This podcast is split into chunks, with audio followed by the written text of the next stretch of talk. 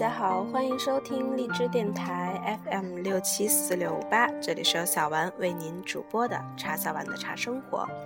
在今天的节目当中，小丸将和大家一起来分享“不可小看老婆子”。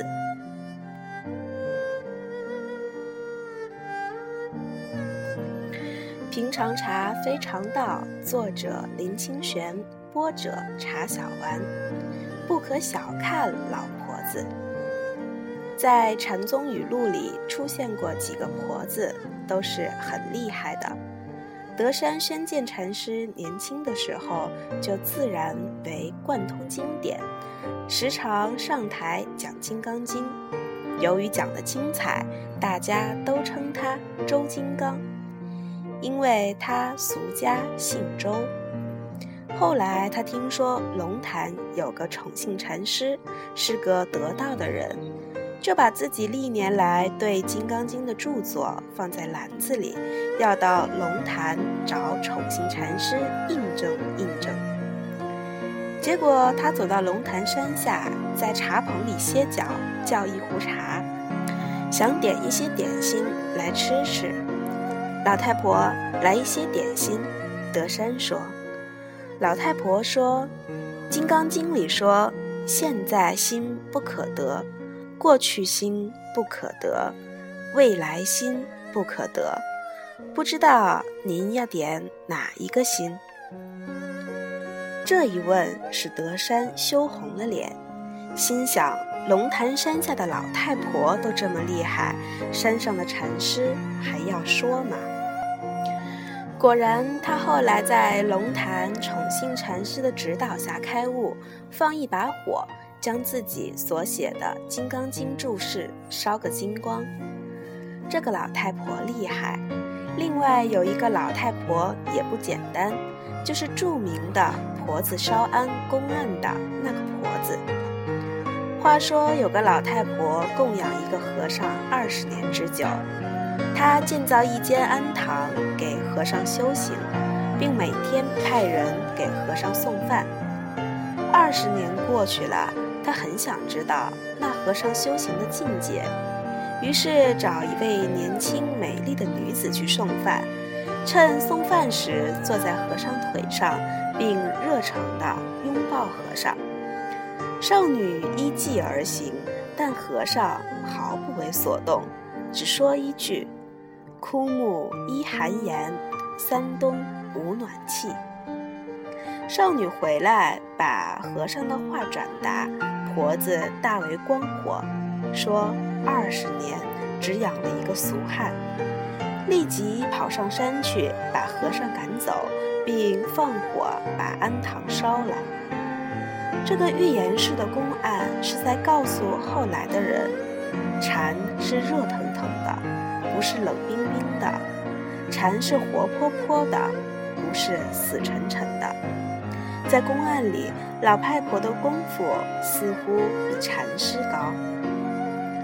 日本禅宗里也有一位厉害的老太婆，白隐禅师时常对弟子说：“一位经营茶店的老太婆。”白隐认为那在寺院不远的老太婆对禅学有独到的了悟，是个开悟的人。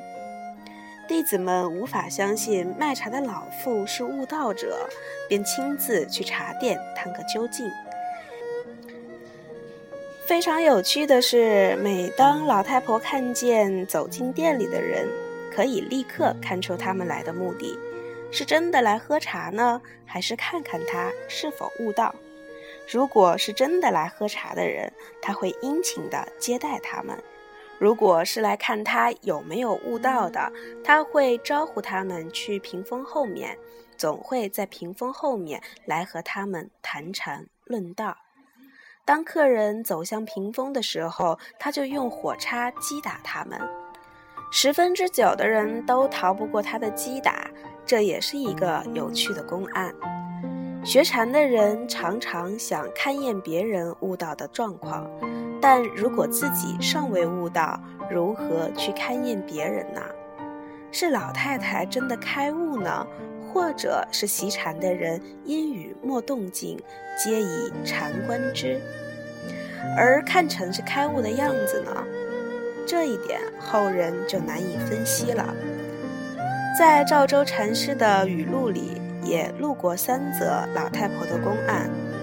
第一个公案是一位老太婆请人送钱给赵州，请赵州转藏经。赵州收了钱，下禅床转一圈，说：“你回去告诉老太婆，藏经已经转好了。”那人把赵州的话传给老太婆，老太婆说：“这赵州，我请他转全藏，他怎么只转了半藏呢？”第二个公案是赵州在路上遇到一位老太婆，赵州问说：“老婆婆去什么地方？”“我去偷赵州的笋去。”老太婆说。赵州说：“万一遇到赵州怎么办？”老太婆当即给赵州一巴掌，赵州就走了。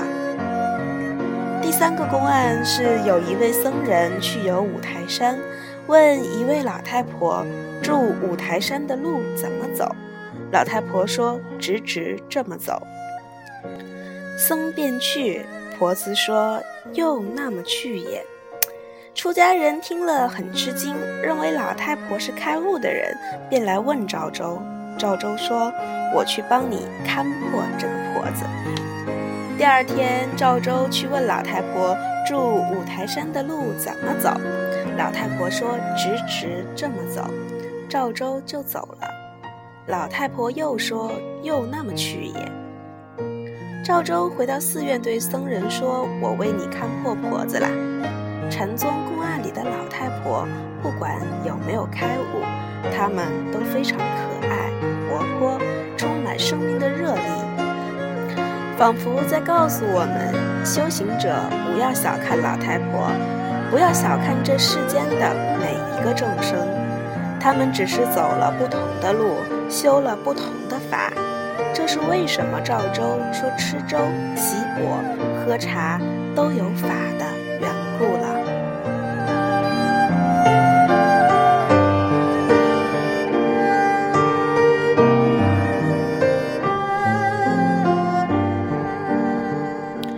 不要小看每一个老太婆，不要小看每一个众生。希望这篇文章也能让你有所感悟。